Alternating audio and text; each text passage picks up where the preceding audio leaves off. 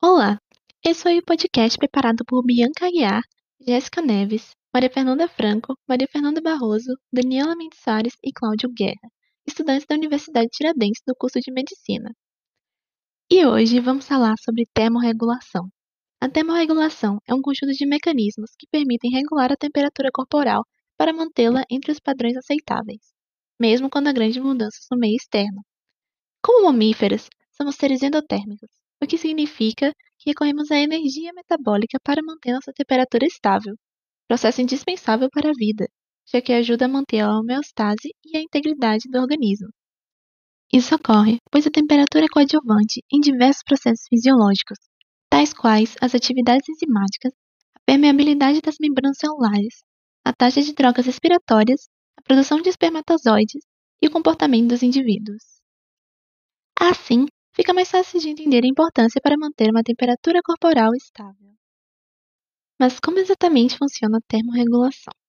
Tudo começa no hipotálamo, o centro de regulação térmica situado no interior da caixa craniana. É ele que detecta as variações de temperaturas externas através dos receptores térmicos cutâneos e dos termorreceptores, por meio de respostas a sensações mecânicas, que monitoram a temperatura do sangue que irriga o próprio hipotálamo.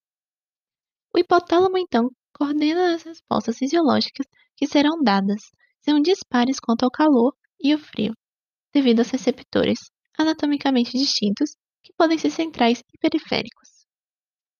A parte anterior do hipotálamo que se responsabiliza pelas situações de hipertermia e seu trabalho é aumentar a transpiração através de estímulos enviados por meio dos nervos simpáticos para as glândulas sudoríparas para que a água leve calor na sua evaporação. Além disso, o hipotálamo também estimula a vasodilatação periférica, enquanto que a parte posterior é responsável pelas mudanças necessárias nas situações de hipotermia, promovendo a vasoconstrição periférica, com o objetivo de reduzir o fluxo de sangue superficial e manter o calor do corpo nos órgãos que estão localizados mais profundamente.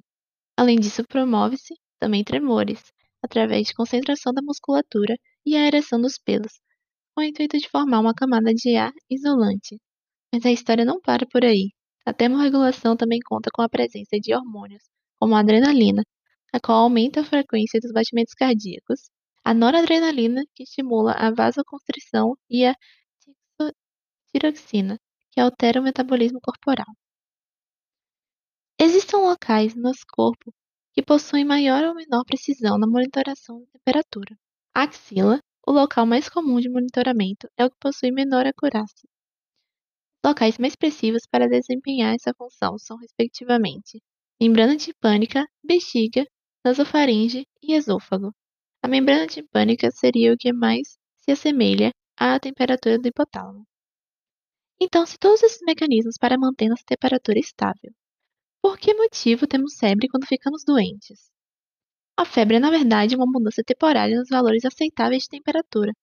Ela decorre da produção de substâncias por leucócitos, quando esses são ativados por agentes infecciosos externos. Apesar de ser uma situação fisiologicamente normal, a febre com mais de 40, 43 graus Celsius pode causar sérios danos, como a desnaturação das enzimas, o que compromete a homeostase corporal e deve ser rapidamente controlada. A termorregulação também pode sofrer variações de acordo com a idade e o sexo do indivíduo. Por exemplo, idosos tendem a elevar mais a sua temperatura central do que jovens, o que deixa mais vulnerável ao calor, enquanto as crianças e adolescentes possuem uma maior tolerância a temperaturas altas. Já a diferença entre homens e mulheres adultos reside no controle metabólico.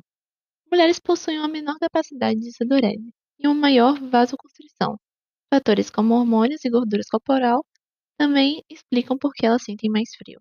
Por isso, podem ter temperaturas um pouco mais altas do que a dos homens. E essa foi a nossa explicação sobre a termorregulação. Obrigada!